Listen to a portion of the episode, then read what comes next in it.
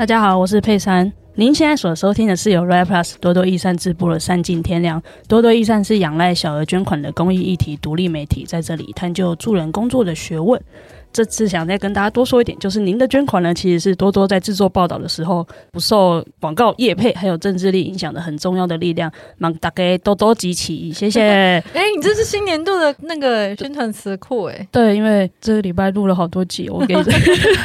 想要有点变化，是不是？对对对。那今天大家听到的时候是开工的第二天，不知道大家过得好吗？那今天的主题就是要赶在元宵前，就是农历新年结束之前，来跟大家回顾。就是多多去年的二零二二的十大热文，那也是多多时光机的最后一个班次。这样，那想先跟大家介绍今天搭乘班次的乘客，三位乘客。我是玉婷，我是小花，哎，我是莎拉，哎，三位好，又见面了。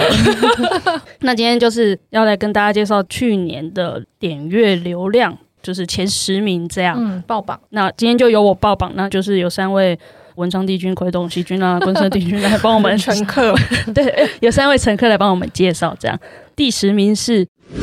Number Ten，发病的人不是鬼。卓剧场走过爱的蛮荒，理解生命中的为难，多一点温柔。这一篇的话是另外一个特约记者蓉蓉的报道。然后走过爱的蛮荒，它是一部影集，那它是改编就是文国士的同名的原著，然后就是写一对父母。那他都是自觉失调症的一个补教业教师，然后他为了要就是追回他在偏乡任教的女朋友，所以他放下了补教的高薪，来到偏乡，然后来到就是当地的儿少家园工作的故事。那过程就是还蛮多讨论的，像偏乡教育啊，然后或者是说主角那时候有碰到同样是是家人有视觉失调症的学生，然后跟进到家园之后怎么跟就是很多议题的孩子们一起相处，然后。里面还有一点，就是因为它是以一个爱情成长为主轴的故事，主角因为家人的病情，会担心会不会自己哪一天也发病，没有资格好好去爱人的一个故事，这样。然后，因为那时候有去访问两个编剧，就是可心跟景惠，那时候还聊到蛮多，因为现在像是我们娱乐的距离，然后还有渐渐的，就是这些议题有搬上台面，就是可能用一种。剧啊、小说或者是不同的方式呈现，然后印象还蛮深刻的就是他们在想这一出剧的时候，花了很多时间想说要怎么样，不要把就是一些听起来好像很悲惨的遭遇太扁平化。那这一部剧我自己觉得还蛮贴近生活的嘛，就是我在看的时候，我会觉得虽然也觉得难过，但也觉得它蛮真实的。嗯，有一点就是他们不希望去消费这个群体吧，就是我们在讲某一个群体的故事的时候，嗯，我对这篇印象蛮深刻的是，就是因为它是以文国式的经历去改编的嘛，但他其实写的是里面没有谈到的一个面向是爱情的面向这样。嗯，然后我觉得那个，比如说他影片中的主角邦邦老师，就是要。去伴侣家跟父母见面的时候，嗯、他会刻意闪避掉的那个状态，我自己觉得嗯还蛮有共鸣的。这样，但是真的是很普遍会出现的，嗯、就是你家里有精神病人，或你自己有一些精神失去状况，嗯，然后在伴侣感情上，特别是跟对方家长见面的时候，真的。就对方可能会在意，或者是你自己会不由自主的把它隐藏起来。嗯，因为在剧里面那个老师就是主角，是一个很开朗的形象，但在面对他家人的时候，就是刚才佩珊讲到，就是会回避啊，或者是说每次约吃饭到前一刻都说有事。之类的，嗯，嗯，嗯，就会有很多这种自我怀疑，嗯，而且我觉得另外一个是，就是其实它里面有一个很重要的概念是关于爱的学习，因为我觉得我们对于爱这件事的理解跟表达的形式是从小看着身边的人去学习跟理解的，所以如果他的成长经历有比较不一样的、很独特的经历，那他长大之后在感情上或者是在跟其他人相处的时候，那个爱的表现跟你如何理解别人对你的爱，然后如何。和回应这件事，我觉得都会很不一样。嗯嗯，因为玉婷也有写另外一篇，是谈到要先自爱才能爱人嘛。嗯嗯，因为张可心就是那个其中一个编剧，他里面也有讲到，就是如果成长过程是没有被好好爱过的，那你有能力去爱人吗？嗯嗯，这是一个问句啦，就是他想要试着去探讨这件事。嗯嗯嗯嗯嗯，那就是大家也可以啊，听到的时候已经没有年假了。好，那大家在周末的时候 也可以，就是也再去看看这个剧，然后也可以再点回多多的官网来看。这两篇报道，那第九名是 Number Nine，排泄在裤子里，在轮椅上过夜，或干脆吃安眠药睡两天，孤立无援的重障者与遥不可及的智力生活。是不是觉得我们的标题都很长？嘿，嘿，有一点点。就这一篇是在讨论 CRPD 里面提到的自立生活到底是什么。然后其实之前在很多集 Podcast 里面应该都已经有聊过，嗯嗯，就是自立生活这件事情了。嗯嗯嗯，就是他这一篇报道有采访几位升降人士，那去讨论他们的处境，像是可能因为行动不便，然后很多事情都会被他人决定。譬如说穿什么衣服啊，绑什么头发啊，或者是怎么出门，可是这些事情就是会让一个人渐渐去丧失自我跟自立的能力。所以我觉得他对我也是一个很新的认识，就是所谓的自立，并不是说你要自己一个人处理任何事情，而是所谓生活里面的每一个决定，对障碍者来说都很重要。嗯嗯嗯嗯，然后另外我觉得还蛮有趣的，就是里面是我第一次认识到个人助理这个职务，嗯，就是他跟居家服务员很不一样，他是提供障碍者一对一的服务，然后他会处理生活上大小事，譬如说食衣住行，然后到陪伴去演讲啊、运动、爬山或者是社交，就是譬如说你今天要跟朋友去吃饭，然后你可能你的个助就会在你旁边陪你一起去，然后很重要的是这个过程里面，这个个助他是要按照障碍者他自己的意愿。跟需求，所以不可以擅自帮服务对象做决定。譬如说，我觉得走这条路比较好，或者是你吃这个比较好啊。所以他是一个是在学习怎么样让障碍者自立，然后去提出需求的一个过程，这样子。嗯、我印象深刻的是，我们今年有去那个花莲无障碍旅游嘛，嗯、然后呃、哦、去年了哈，去年。去年。五月第一趟去合欢山的时候，有一个参加者，他也是玉婷访谈的对象，他就有带一位个人助理，嗯、然后印象深刻就是我一开始根本就没有辨识出那是所谓的个人助理，因为他真的很像一起来玩的好朋友，嗯。嗯然后直到是吃饭的时候，因为那位参加者他是脑性麻痹，让他的双手有一点萎缩，没有办法那么顺利的拿碗或是夹菜。然后这时候个人助理才有起身，或者是他有直接要求，就是说可不可以帮我夹什么菜？嗯嗯。然后那时候就是这个很优美的互动是那时候才显现出来，不然其实平常没有特别留意的话，还蛮像好朋友的。嗯，因为那时候印象还蛮深，是有提到就是障碍者跟个人助理的关系，其实好像也是蛮模糊的。他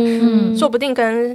像社工跟服务对象可能也会有个模糊的界限一样，我觉得个助跟障碍者之间也有，而且他可能更模糊，因为他可能会陪你出去玩啊，或是做任何事情。我记得一开始的介绍，他好像说就是这是他的朋友这样，对。然后后来就是像小花说的，就是透过就是看他们互动，才慢慢再介绍的再多一点这样。就是我记得这篇里面有一个就是在切蒜头那边，我觉得可以蛮能够体会出就是个人助理跟这个当事人主体的那个优微的关系。嗯，对，就是他会觉得，就是像个人助理，他可能觉得蒜头要就是切成蒜末比较好，嗯、可是就是服务使用者，他会说他可能想要蒜瓣或者是蒜片之类的。嗯，那这个看起来对一般人来说好像都是很小的事情，可是在这里就会去有点算是决定了这个关系是应该是个人助理，并不是来。做一种外在的照顾强加在你身上，而是你需要什么，嗯、然后你要去要求，然后你要自己会表达，然后他只是为你的需要去做这样的服务跟协助。嗯、然后我觉得这个好像是一般人比较难想象的，大家还是会觉得个人助理就是在做各种，就是只是单纯在做照顾工作。嗯嗯嗯嗯。但如果只是单纯做照顾工作，可能又会回到为你做什么，然后你只要这样子就可以。你的蒜片就是永远只要 切成蒜片就可以了。对，然后那时候君姐有说她，她那时候才意识到，哦，原来我可能连就是自己的食物想要长什么样子，然后或者是连蒜要怎么切这件事都不见得可以自己决定。这样，嗯，我也是透过就是玉婷这个报道，就是比较可以知道智力生活跟我们一般想象所谓的独自生活的差异。这样，然后。文章里面也提到蛮多那种自主选择重要性的一些描写。其实后来发展成这一篇，是因为有一件很心酸的事情啦，就是里面写到，就是因为他他是住在学校宿舍嘛，然后寿司卷寿司卷这个人，然后有的时候会因为连续一两天都等不到助理或者没有人协助，他就干脆吃安眠药度过。那我觉得这个真的很，那时候听到觉得很心酸，然后所以后来这个整个采访或什么就逐渐发展成大概两篇的报道这样子。嗯嗯嗯嗯嗯。那第八名是 Number Eight，王静莹心理健康师长。为什么你听不见我们的呼救？你看，听起来以为心理健康司长叫做黄静莹。这篇其实是因为去年啦，就是二二年的十一月左右，那时候就是有儿童权利公约 （CRC） 的国家审查。那台湾的国家审查就是会有好几个国际委员会来台湾，那其中一个就是龙迪，龙迪，龙迪就是有在里面就是问台湾的官员，因为他那个早上的场合就是问官员说，台湾的生育率很低，然后但是儿少的死亡率很高。那特别是自杀的比例跟交通事故的死亡率，那交通事故的死亡率其实后来有一篇也是静怡写的，那篇也蛮红的，而且其实监察院有详细的报告，我觉得大家蛮可以去看。那但是自杀的比例，那个委员就很好奇，他就说他想要了解一下，就是有没有结构性的问题在里面，然后就问说台湾政府有没有做过调查？那台湾就是负责心理健康司，我们的心理健康司的司长就是胜利忠，他就说，呃，其中一个原因就是因为台湾工业化、商业化的发展。有很多高楼，那这个高楼呢，就造成就是台湾很多人就是青少年会冲动性自杀这样子。那这个回答当然就是，其实我我那时候看影片觉得，就是光是他讲出来，就是现场气氛，所有的民间团体在场的人，大家都已经觉得不可思议了。那可是我觉得，就是静莹这一篇，他在反映的是儿少他们，就是我觉得那不只是这一句话本身啦，就是他有一些累积的情绪，是因为儿少的心理辅导跟心理健康这件事，其实一直长久以来是蛮被忽略的。所以他那一篇其实是有抱着一种，就像标题一样，就是司长，你为什么听？不见我们的求救。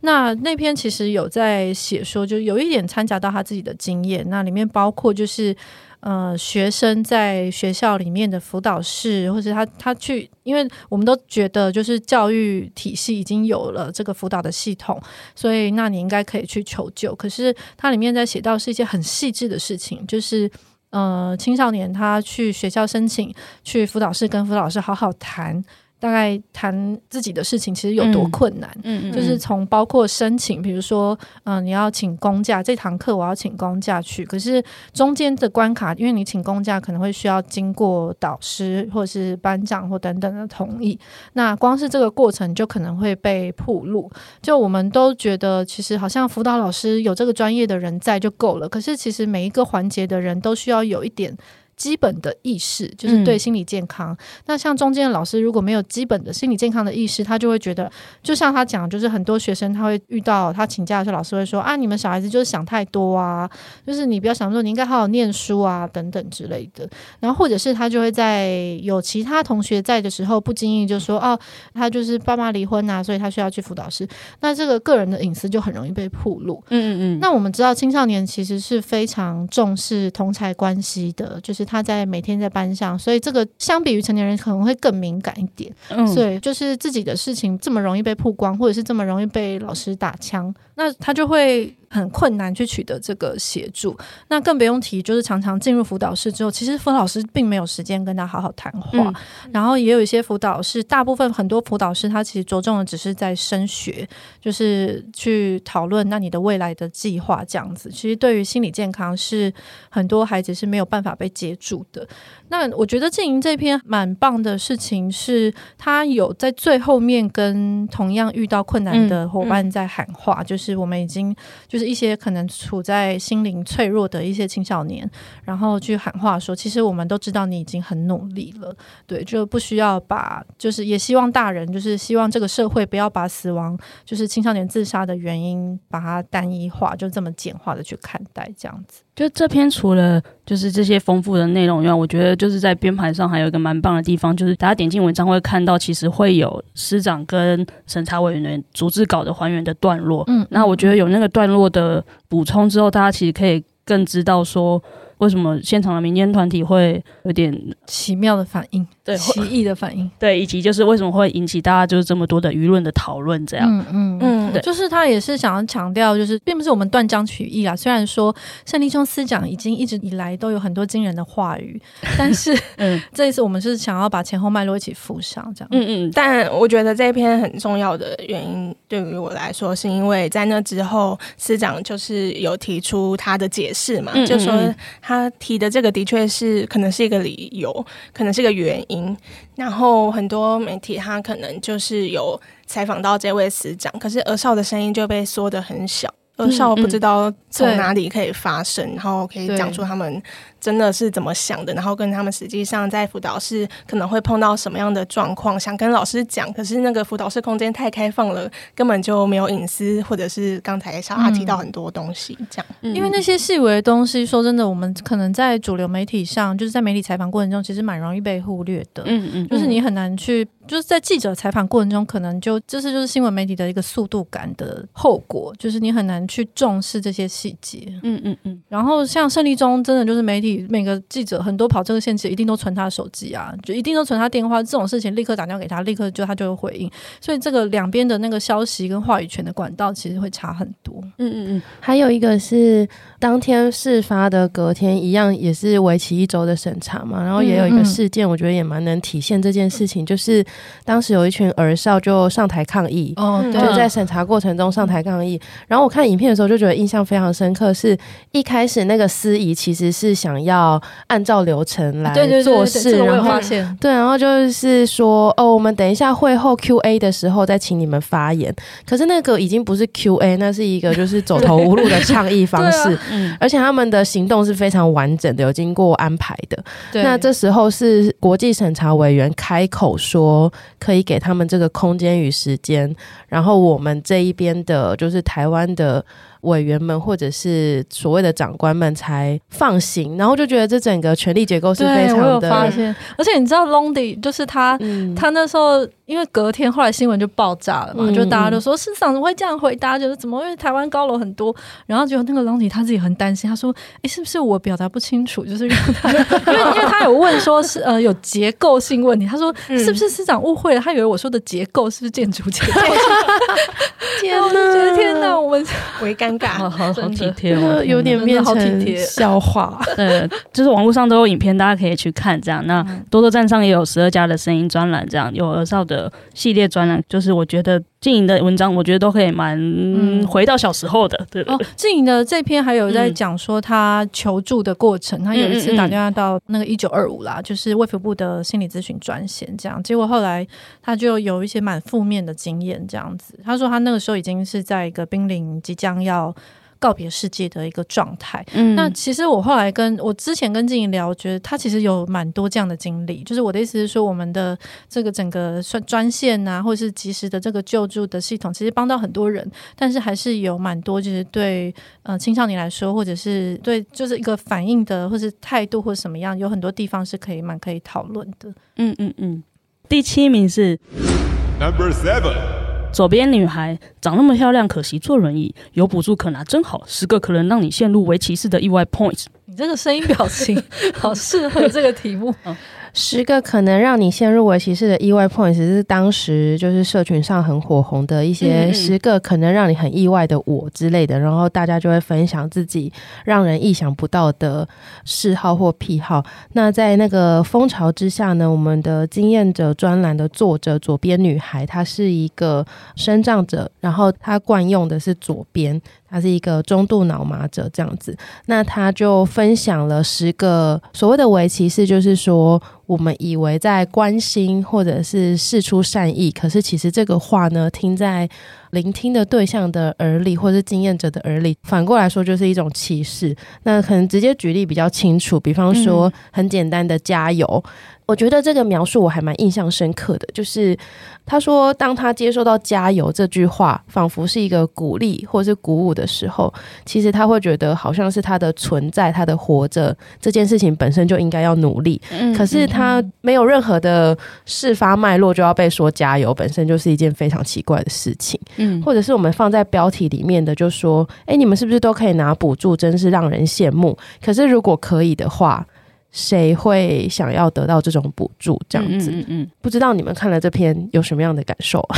里面有一句是老师帮你分组，然后看到我觉得还蛮有感，因为后来就是有采访到大学的也是身障者，然后因为行动不便，所以他平常是搭轮椅行动，然后他就说在校园里面，在教室里面分组的时候，因为他是轮椅嘛，然后所以不方便行动。可是那一堂课里面，可能常常就是需要老师就说：“哎、嗯，大家来就是分组啊，然后你们一起聚在一起。”然后他就没办法行动。嗯，然后这时候可能老师就会说：“那你跟旁边的人一组吧。”然后或者是说：“那你就怎么样怎么样吧。”然后就这一类型的关心，就是听在他心里就会觉得有一点，虽然说好像有被关心的感觉，可是又不太对，感觉好像失去了自己的主体跟那个掌控的感觉，跟我们前面在讲，就是像个人助理的那个，嗯嗯、其实是有点异曲同工之妙，就是到底我的生活跟我的意向能不能自由的决定，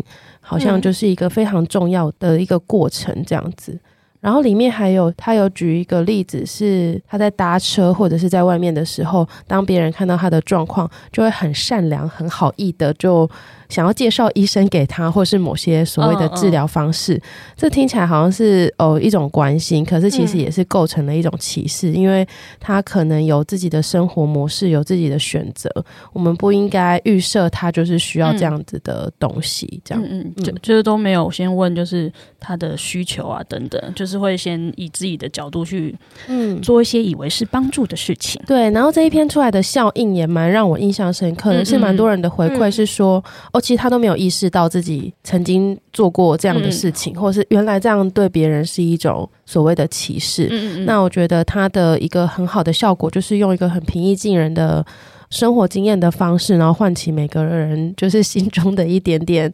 意识吧，就是在生活的细节上，其实我们可以怎么更友善的对待其他人，这样就可以想的更多一点。嗯，诶，这篇其实我印象很深刻的是那时候下面有父母爸妈留言那篇的社群下面，嗯嗯嗯，然后他有说，我记得有两个留言都很惊讶，就是他说他也是都把他女儿关在家里，因为他这里面有写到，就是长辈常常会叫他们就是待在家里就好，不要乱跑。嗯，对，但是其实他们就是并没有这么，他如果永远都不出。出去，他其实也没有办法练习怎么样在外界生活生存这样子。嗯嗯、然后那个后来下面就是有一个爸妈就是说，天哪，他说他也是都把他女儿放在家，因为他会担心嘛。嗯，所以他说他从来没有想过这件事情，然后没有想过他们其实是很需要外出。然后说这篇文章让他想了很多。嗯嗯。然后另外有一个也是父亲，他就留言说，他说天哪，他从来这十个 point 他都没有想过，然后他觉得这篇真的很需要给很多人看到。然后我那时候就觉得。觉得天哪，就是我觉得看到这种回馈，就是会让我们觉得很 振奋，就是觉得对，就是看到这个这样的投入。我觉得这些父母就是照顾者，就是这些声音障碍的周边重要的他人，他们的意识跟态度如果改变，其实会改变很多的生活上的状况。嗯，也欢迎大家再回头去就是分享这篇文章，振奋多多。没有啦，就是让大家更多人认识这篇文章。对，那第六名，Number Six。领下的我的助听器电子耳与那些努力练习才听得到的角色，真的要努力练习。天哪，好恐怖！这一篇呢，领下是本站最年轻的作家，小学六年级，现在已经是不是国中了？没错，那他是一个所谓的听损听障儿童。嗯，我们会有这一篇，其实是我们今年跟国家人权委员会开启了一个 CRPD 多元社会沟通计划。那在这个计划下，我们测题就是希望可以让儿童主体、障碍主体来书写。那领下最特别的，在编辑上最特别的就是他当初是交稿纸，对啊，对，就是。很兴奋呢，很久没看到稿子。没错，就是纸笔书写，然后我们再把它腾到我们的网站上面。那我们一开始会接触领下，是跟蒲公英听语协会的理事长联系，然后他帮我们牵线，就是当时就读小六的领下，然后他写下关于他听损的经验和故事。比方说，他曾经爸爸妈妈小时候跟他讲过，说，哎，发现他听损是因为他对于比方说东西掉落的声音，或者是边炮的声音都没有任何的哭闹，然后都很安静，好像没有发生过任何的事情。然后他口语表达一直到幼儿园也还只会单字表达，所以就渐渐的就是去就医，然后发现自己确定自己是听损，然后他才意识到说，诶，自己听到的世界其实跟别人是非常不一样的。然后他就。呃，往下写了非常多自己在听损过程中跟外界的互动，比方说如何去找到助听器呀、啊，然后呃如何去检查，然后还有他得奖的时候，嗯，嗯怎么样听见掌声。嗯，就是是一个我觉得很好看的一个故事，非常会写这样。嗯嗯嗯，呃，我印象也蛮深刻的是，他还有在听周杰伦的《龙卷风》，因为他里面文章有提到，觉得是同一代的，对，就是哇，小 小六哎、欸，我小六也听周杰伦，玉婷听吧，我听啊，小学，不要再互相伤害了。对，但我有个印象很深刻的是，他有说到他在上课的时候，常常会把他的电子人拿下来，嗯嗯，然后当然其中一个是因为，其实大部分老师。不是很爱，因为他那个电子是一个远距传输，他需要 FM，他需要老师也佩戴，然后才能够接收，他才会听清楚。但一来是老师不见得都喜欢，都想要戴啦。然后另外一个是，就算老师愿意戴，可是我觉得有个很真实、很生活化的是，他就算戴着，可是他就听不到其他同学跟他讲话了。对啊，因为他就只能听得到老师的声音。对，那所以他是说，他常常会想要把电子人拿下来，因为他想要跟同学说话。嗯，那你就会觉得很有趣，就是如果今天是一个，就是通常大人都会说，哎，可是你上。课本来就不能说话啊，就是大家学生不是说上课就是好好上课，就好好专心。可是这就是一个很真实的一个互动，就像我们常常在说，哎，为什么精神病人或声音在讲，你为什么不吃药？那可是真的生活中就会有很多，如果在生活就会有生活的挑战。所以这样对一个孩子来说，他跟同学讲话对他来说是一件很重要的事情。对啊，这就是一个社交，我不知道，就交朋友是一件很重要的事情。所以他就把这个东西讲出来，我觉得这就是我们在发展经验的专栏很重要的。就是我们不再去一直去批判，或者是去评断说怎么样才是对的。那如果你自己没做到，你就不能怪别人或怎么样。而是我们想要了解这些真实的声音，那这些声音是要有他们自己讲出来，才真的能够传达那个细节跟那个重要性在哪里。嗯嗯嗯。就已经报榜报到了六到十名，这样其实有蛮多就跟障碍者有关的。嗯、我自己就是有这个整理，才会知道哦，去年的我们做了哪些成果。这样，就是如果我们好像没有整理的话，好像去年就这样呼噜。而且这十个我看起来有一半是经验者专栏呢。对啊，对啊，对啊，我觉得很棒。就连第五名也其实也有经验者的意味。这样，嗯嗯、第五名，Number Five，影香在我离世前给家人、同学、助人者们与疾病的十二封信。影香他是一个大学生，然后他有视觉失调症，然后在那段期间，他创作很多丰富的图文，就是放在 FB 或是放在 IG 上面。然后记得好像是去年初嘛，莎那时候有在编辑台贴影香他的 IG，然后跟他最新的一篇文应该是他离世的消息。然后他在离开之前，有用图文创作的这个方式去。写了十二封信，包括就是给他自己家人，然后学校、社工师、心理师，或是自杀关怀员，然后还包括他自己的幻觉。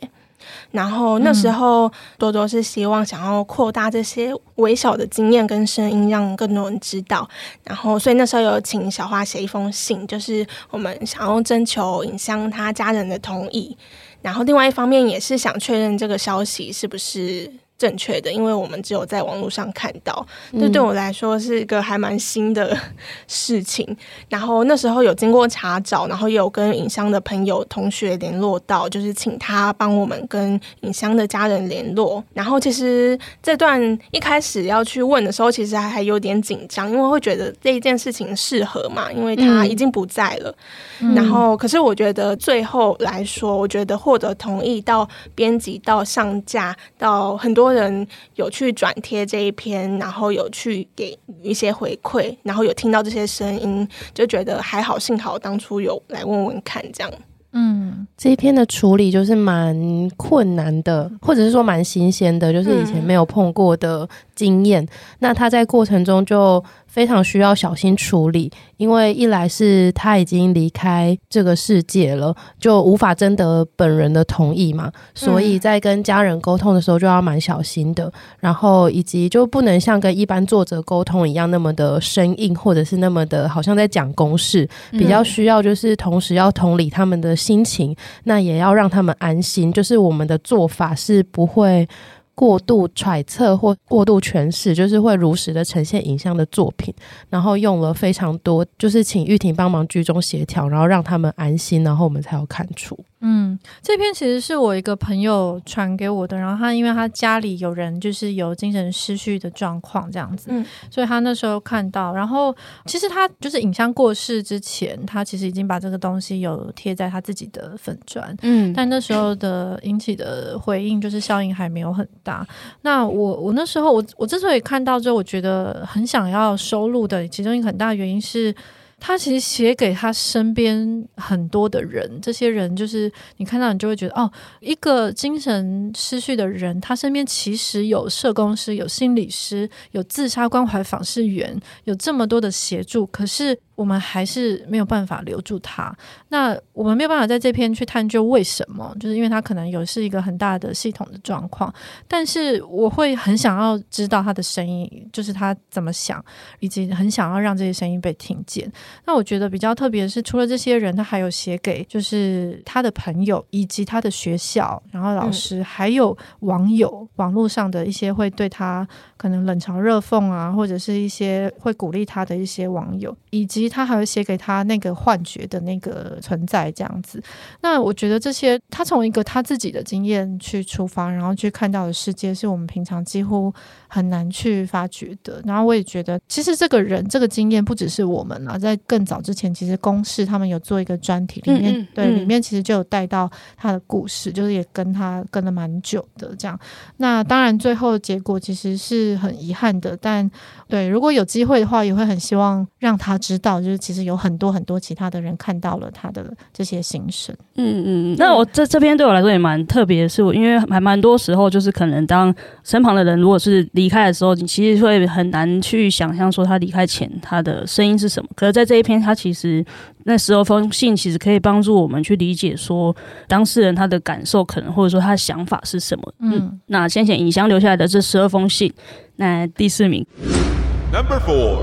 看着排泄物用餐，三年看不到家人，狱里医院病人，我只想维持身为人的尊严。这篇是因为花莲的布利玉里医院，因为花莲有两间玉里医院。然后这个是卫福部的部立玉里医院，那是因为去年就是因为疫情嘛，然后隔离到、其实到去年已经是第三年了。然后在他们玉里医院在三年来都其实是蛮高规格的防疫的措施。那因为他们人很多，就是五大院区加起来其实两千多人，所以比较严格的措施其实好像还能想象。但因为精神病房就是疗养，它是慢性疗养院嘛，精神慢性疗养院其实本身就已经比一般病房都严格非常多，比如说。说不准通讯，然后有很多管制，然后也不能、嗯、很多东西是不能带进去的，这样子，然后大家住在一起。那可是，在疫情之后，就是那个管制更严重，然后所以在后半年，尤其是开始变本加厉。那他这个严重是包括他几乎取消了所有的会客，然后还有院内的平常的活动。所以比较严重的是到后来，因为他们可能四五个人住在同一间病室里面。那这个病室因为里面连帘子都没有，就是没有隐私，可是也没有厕所，所以我觉得比较直观的一个画面，就是比较残酷的画面，就是他们因为很多地方就没有便盆椅，所以他们后来很多人是在。脸盆里面上厕所，但是因为没有隐私，你同时也会在旁边吃饭，这样子等于是你吃便当跟上厕所的地方其实非常近，而且是那么多人的一个上厕所的脸盆。那这只是其中一个画面啦，但其实还有很多的管制。那最后我们知道，其实，在精神病房，他们平常就已经被隔离，远在疫情之前，他们就是被跟社会是隔离的。嗯嗯嗯。那一般的隔离已经是让你你能够活动跟能够跟外界接触时间已经很少。那当你碰到疫情的时候，这仅有的这些都被取消。其实人是会退化的。那在精神上，跟各种的一些生活小习惯，比如说你以前可能还可以跟病友可能会聊天，或者讲一些笑话，或者你有能力自己洗衣服。但这些在精神退化之后，其实很多是做不到的。那这些其实我们以为的生活小事，其实对他们来说可能都是附件。嗯，那而且其实，在很多人在隔离之前，都是能够规律出去工作的，就是每天都能够规律出去工作，然后晚上再回到病房去睡觉这样子。那可是，在疫情之后，他后来就走到违反人权的那个程度之后，那后来就里面就快爆炸了嘛，因为它其实有点像一个压力锅。嗯嗯嗯。那后来里面的就会有就有人开始受不了，所以他就找像一开始是找多多一闪，那一开始找我们是我我就觉得这件事蛮严重的，可是。那时候有一点觉得自己力量微小，因为我们通常做深度报道时间比较长，可是这件事好像需要比较紧急的解决，所以我那时候有建议他们，就是觉得如果你们想要赶快就是突发性的比较多人先知道。这件事的话，可以先有一个比较短篇，可以去投书，比如说去找主流媒体。那我们这边会持续做深度报道。那所以他们后来去找了，就是联合报。那联合报后来就赶快有出了一篇，就是其实是他们自己联合报去采访。那后来我们这边就是玉婷，就是有跟进，做持续做比较深度的追踪的报道这样子。那后来就是除了那个吹哨者，其实后来也有在。采访其他院里面的人，嗯，那这件事我觉得后来其实卷动了不少的反应，嗯，对，那个卷动的包括就是像民间团体，他们就是有发起声明。对，就是精神障碍团体，那当然不只是我们的功劳啦，就是因为他们本来自己也有在注意这件事情。那另外也有是其他媒体有在跟进，然后另外是就是立法院里面有委员，就是立委在质询，嗯、然后以及监察院后来去突袭，就是去调查这样子。那我觉得这一连串的效应，后来我觉得一个最具体的是，大概快两周之后。玉林院就解封了，对，就是他们解封之后，这些病友甚至就是可以再回到工作，然后甚至他们还举办了烤肉 party 这样子。然后我觉得这些都是让我印象很深刻的事情。我印象很深刻是那时候隔离最久，听到他们说好像超过二十天，很难想象诶，就是他们原本。可能一天会有两个时段是可以出去放风、散步，然后或者是可以购物，或者是工作。然后这些工作可能有的像是洗衣呀、啊、清洁、送公文，就是如果是在医院里面的话，然后再来还有一些休闲活动。可能有些体操或者是自由活动时间等等，这些都没有了，然后大家就是只能在病室里面，然后也没有娱乐，也没有电视，因为电视在 病室的外面，对，然后也没办法打电话回家，然后就只能一直待在病室里面，就只能躺在床上。我觉得那个想象是很可怕的。就我不知道你们会不会很难了解购物这件事情对精神病房里面的人有多重要，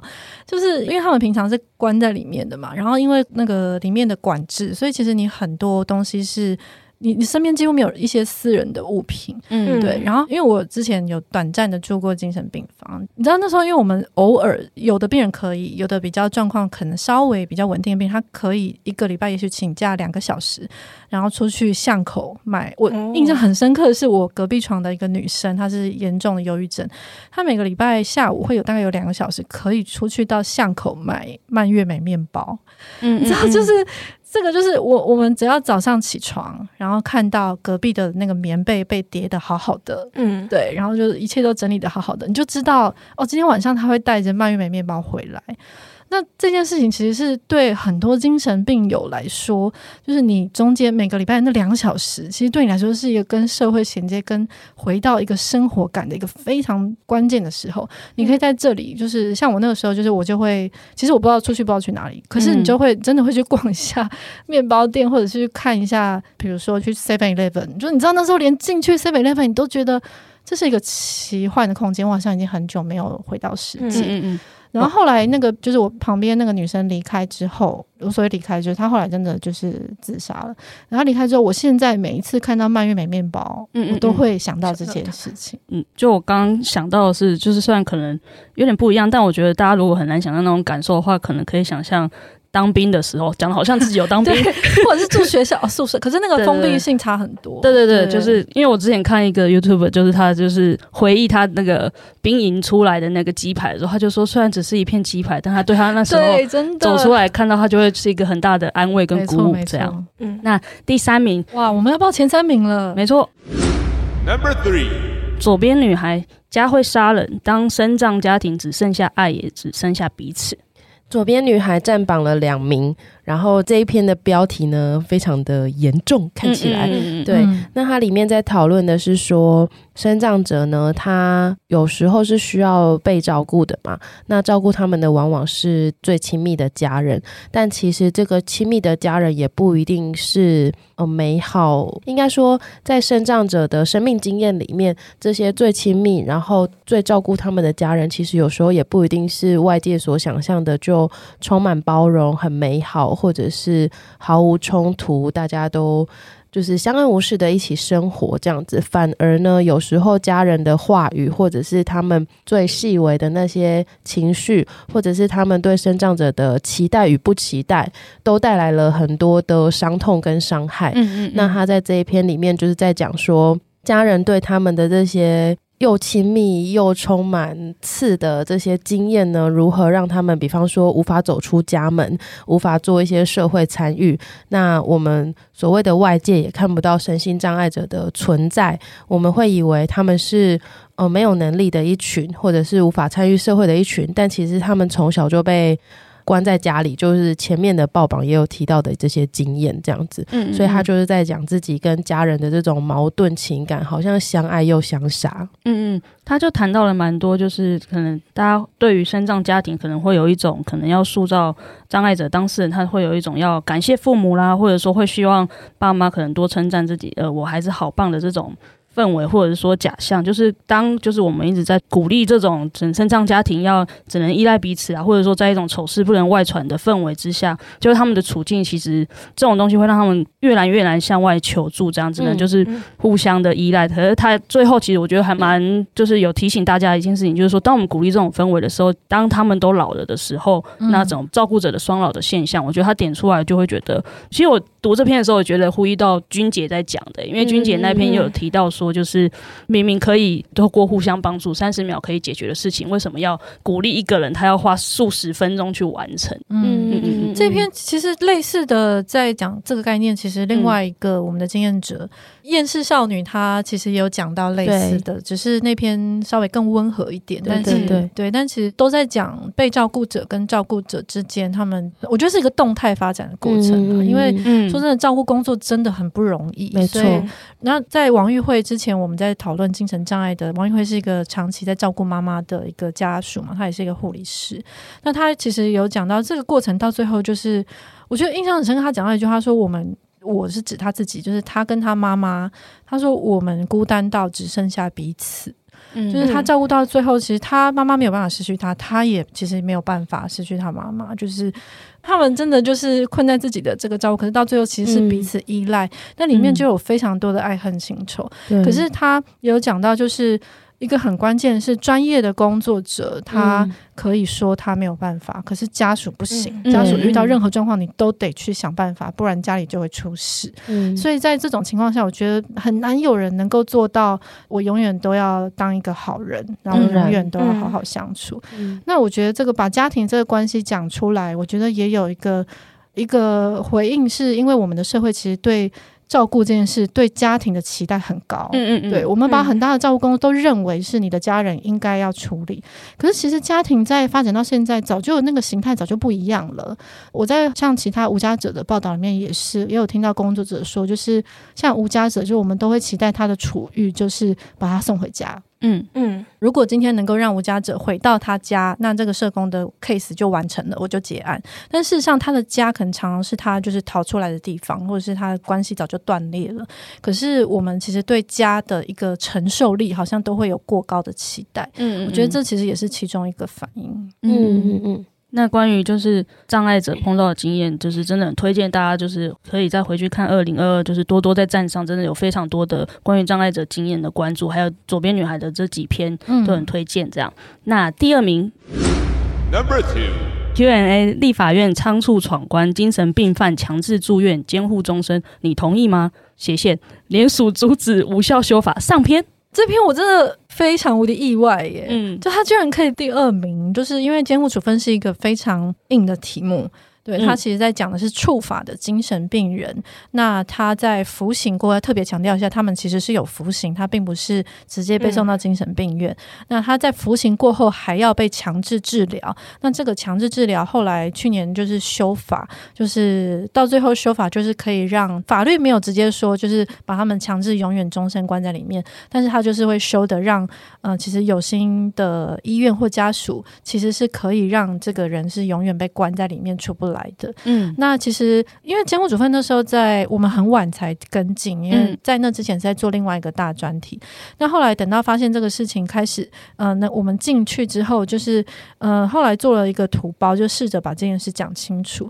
那我觉得大家都会觉得，呃，理所当然就是好像你触法，那你就是不要拿精神病当借口。可是你可以想象，就是如果他们今天一直持续被关在里面，那我们等于是。一个社会用公审的力量去判所有的触法精神病人终身监禁这件事情，那里面其实有很多精神病人，就是在调查跟统计里面，其实很多所谓的触法，并不是大家之前在新闻上很常看到那种，就是重大刑案，嗯，对，像屏东挖眼案跟台南的那个就是杀警案，其实都是嗯很少很少数的精神病人，而且通常有结合反社会人格的其他的因素，或者是他本来自己就是精神疾病的照顾者。然后他四处求助之后，还是得不到帮助，他家庭崩溃。那可是，其实，在很多触法的精神病人，他们其实所谓的触法，就是他可能在。思觉失调，或是他认知不足的状态走进 Seven Eleven，然后因为肚子饿，然后拿了一个面包，然后他就当然就触法了。那其实这种情况是轻罪、微罪，其实是更多的。可是如果我们把这样的人全部都到最后永远把他，就算不是终身，他可能就是在里面待个五年、十年，那这个好像跟就是他为什么从一个受害人变成一个好像十恶不赦的加害者，然后他又加害了谁？因为他就是肚子饿去拿面包。对，那我觉得这个是那个时候很想要。谈清楚的事情，嗯嗯嗯，那最后比较遗憾的事情是，这个法就最后还是通过了啦。所以就是，反正这个倡议的路还是蛮遥远的。这样，嗯，我印象蛮深刻，这好像是在。农历年前吗？说哦，去年的农历年前，对对对，在倡议的事情的。嗯嗯、对，虽然就是这个监护处分，虽然当时没有可能顺利的，就是阻止无效修法，但二零二二其实就是多多也有关注精神卫生修法，就是在跟进，就是我们持续追踪，还有就是民间团体跟立委的一些关注之下，还有就是其实修法的结果算是，因为我看福原他、哦、精神卫生的方面，对对对，精神卫生的方面是。嗯已经比期待中稍微可以对有正向的发展了。可是因为监护处分这件事，它牵涉到是保安刑法，就是还有其他一些比较司法比较复杂的东西，所以一来是很难做社会沟通，嗯，二来是他要修的跟精神卫生法其实又不太一样这样子。可是我们强调的是，我们要阻止的是无效的修法的意思是说，那你就算把他关在里面一辈子，说真的，他这个犯罪矫治他还是没有办法，因为他真正的原因是因为他的那个生活。就是社区的支持，然后还有他在生活上怎么学习去跟这个社会相处。所谓跟社会相处，就是你要学会在 Seven Eleven 不能自己乱拿东西这件事，类类似这种东西。所以你医院本身对他们已经没有作用啦。嗯，那时候在公听会里面，甚至有司法精神病院的院长，他是长期在做这种司法收容的，他就真的就他自己说，他说说真的，我真的已经没有办法为他们做任何事，我就只是把他们关在里面而已。就那这对一个有志的医生来说，就那他们到底要花很大的成本做医院的介护，然后还要花很大的成本去做不同的，因为他们在医院里面，司法精神病人是受到更严峻的对待的，他也不能会客，他可能不能参加复健的课程等等。那这一切其实都只是让一个人退化啊，那你你就只能把他终身关在里面，不然他出来不是更难生活？好，我其实刚刚只是要说，就是 马上被我 Q Q 出了一个一大片，就，是呃路很遥远，但我们继续走，OK？好，来到了第一名，Number One。活在家暴阴影中，自闭的母亲王幼玲，只要想远一点，就不知道该怎么办。这篇其实是带病生活的番外篇哦，因为这篇其实是我在做带病生活的整个系列的时候，我在采访过程中发现，哎，其实自闭儿家庭他的样态，他在精神疾病里面常常会出现，就是应该说，如果对一个自闭儿来说，他有很大的几率会被安置到精神病房里面，可是他需要的处遇其实很大程度不是精神病房、精神科医疗或是药物能够解决的。然后我就发现，他其实是精神障碍里面讨论的一个子题，一个很重要的子词体，可是因为它不完全属于精神障碍，所以又没办法放在我的专题里面，所以我后来就等到就是大概半年之后，就是我采访了王幼林委员，采访了他是一个，就是他儿子是很常年的自闭症嘛，那就是大概我把代孕生活写完之后，我就终于能够再持续再追踪，再把这题写出来。嗯，那其实我在这里，当然前面想要描述，就是其实这个孩子他在长大的过程之中，他是逐渐的。我觉得他的资源是越来越越少，越少后越不知道怎么对待。嗯嗯，嗯，因为像里面有个行为治疗师，他就说，其实自闭儿小的时候我们不容易能够辨识，可是他会带着同样的行为，比如说他会推其他人。那小时候你觉得他是一般的孩子，就是小孩子本来就会推来推去，可是这个行为他长大之后会持续，但他长大之后。就是像王幼林的孩子，他就是他长大之后，整个身体就是力气什么都变很大，嗯嗯、那就会开始出现，就是会有行为问题。所以我这一篇其实在讲的是。主要是行为治疗这件事情，就是因为我觉得台湾我们很仰赖药物或者是精神药物，嗯，那可是或者是我们不知道该怎么办，所以我们就常常会把人隔离，然后丢进精神病房。但是我想要说的是，其实像行为治疗的发展，它这件事情在台湾很稀少，但是非常的必要，因为其实很多的精神病人或什么，他其实回到生活中，他需要就是行为的重新的学习，嗯，那其实重新学习之后，大家真的就可以一起生活。所以这篇主要是透。透过这个经验去想要讲这些事情。嗯嗯嗯，我记得这篇上的时候也是语英语律师的那部，好像也还是对对对，也还在热播的时候。那我自己觉得这篇报的很必要的部分是让大家认识更多的面向，这样，因为我觉得。坊间就是大家看到的自闭儿的面相，虽然可能有成人的影集等等，可是他通常不会有那么多更赤裸或者说更私密的一个经验的展现。比如说，就像刚刚莎拉有提到，当孩子长大力气也大，他的各种像是反击的动作，其实都会让另一个人受伤。这样，那就是我们终于把十篇文章就是报榜完毕。那希望大家就是有空的时候都还可以回头去看看。我觉得这都是不管是对、理解精神障碍者、理解障碍者等等的，都有会有很大的收获。那其实因为这个榜单是根据是流量嘛，那其实我们在去年年末还有一些专题的产生，这样。那特别是我们的主编小花也写了一个耗费心血的 ADHD 专题，那我就开放一个小时让他做一个宣传。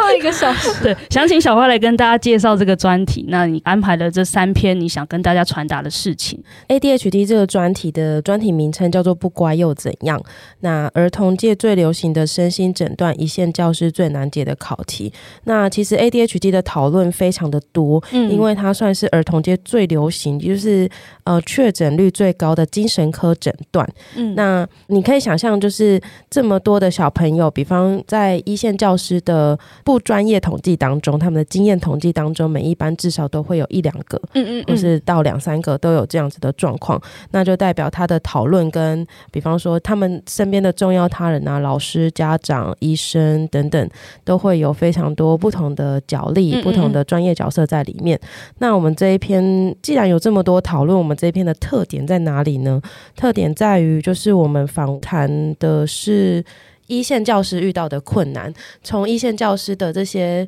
教学场域进入到他们到底遇到什么样的困难？比方说，其实 ADHD 本身它可能不构成一个具体的问题，它可能要等这个小孩子进到群体当中、班级里面跟其他人互动的时候，才会产生所谓的困扰。那老师们如何面对这些困扰？家长们又如何回应老师们或者是其他家长的这些困扰？是我们就是在这篇有非常多的描述的。然后在第一篇就是描写教育现场的困难，然后第二篇就是有访谈了两位想法有一点点不一样的医生，嗯，一个是儿童精神科的医生，然后一个是家医科的医生。这样，那虽然他们有一点想法不同，但也有相同之处。比方说，其实他们都不希望儿童太草率的使用药物，嗯嗯，对。然后里面就有谈到说，使用药物可能会带来的影响跟效果。那再来第三篇，我觉得是比较。我觉得最难写，但是也是里面最想谈的一件事情，就是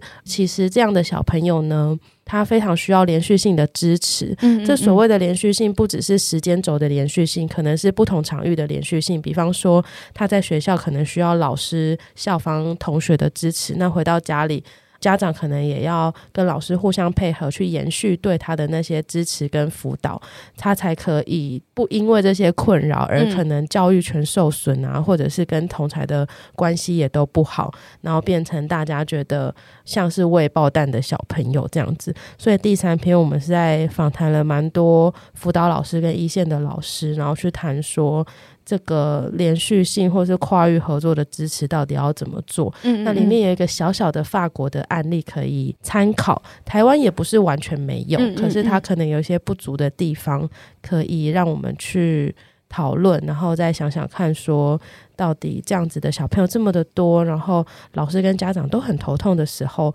还有什么样的机会跟可能？这样，嗯嗯，谢谢小花的温馨推波。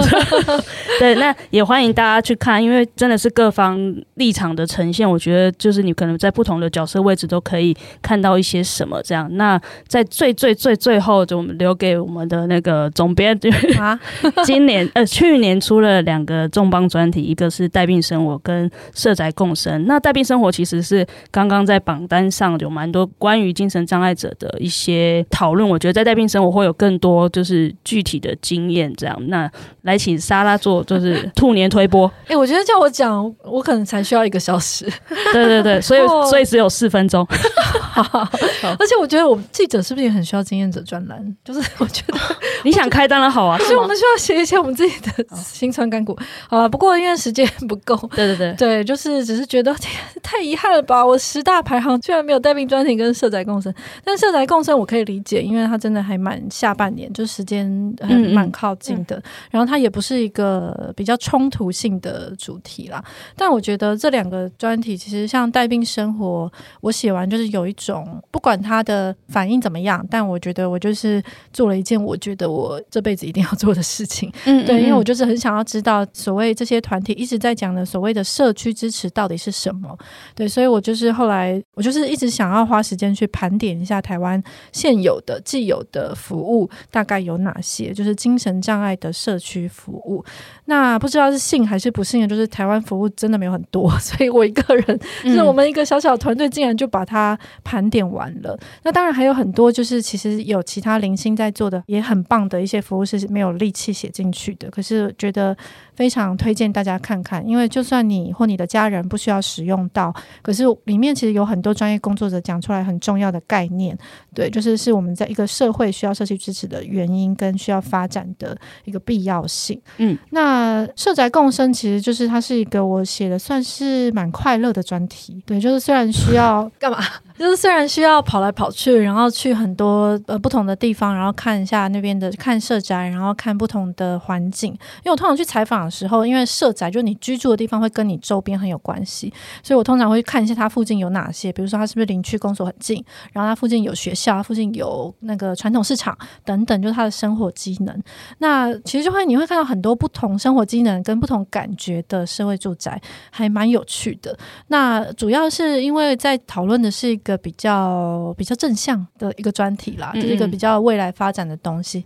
然后我也在里面看到很多很不一样的工作方法，还有很多就是很正面的一些相助的感觉跟相助的方式，还有一些事件跟比较温暖的事情。只是现在就是我们会很期望这个能够在未来的社宅计划里面，在国家发展的版图里面去一起发展，但这整个过程之中，我都会觉得哦，就是要跟精神卫生修法追踪跟 或者是监护处分比起来，那个情绪的感受其实差很多，所以就是也会很希望，就是两个都是呕心沥血啦，所以就是会很希望大家也可以去看看。嗯、好，谢谢谢谢莎拉的推播，这样那很难得的听到，就是莎拉有一个专题是写的快乐的哈，那就是也欢迎大家就是在看，不管是不乖又怎样，或者是带病生活，就是莎拉的圆梦清单。还有就是色彩共生，都觉得可以在兔年呃，在兔年的时候都是可以在 不吐不快，一吐为快，好，都可以再就是重新看了这样。如果大家还有什么觉得没有分享到的新闻，也欢迎留言给我们。那节目的播出的再隔两天就是总编大人的生日了，也欢迎留言祝他生日快乐，以及捐款支持多多，谢谢，谢谢，拜拜，下礼拜见，拜拜，拜拜。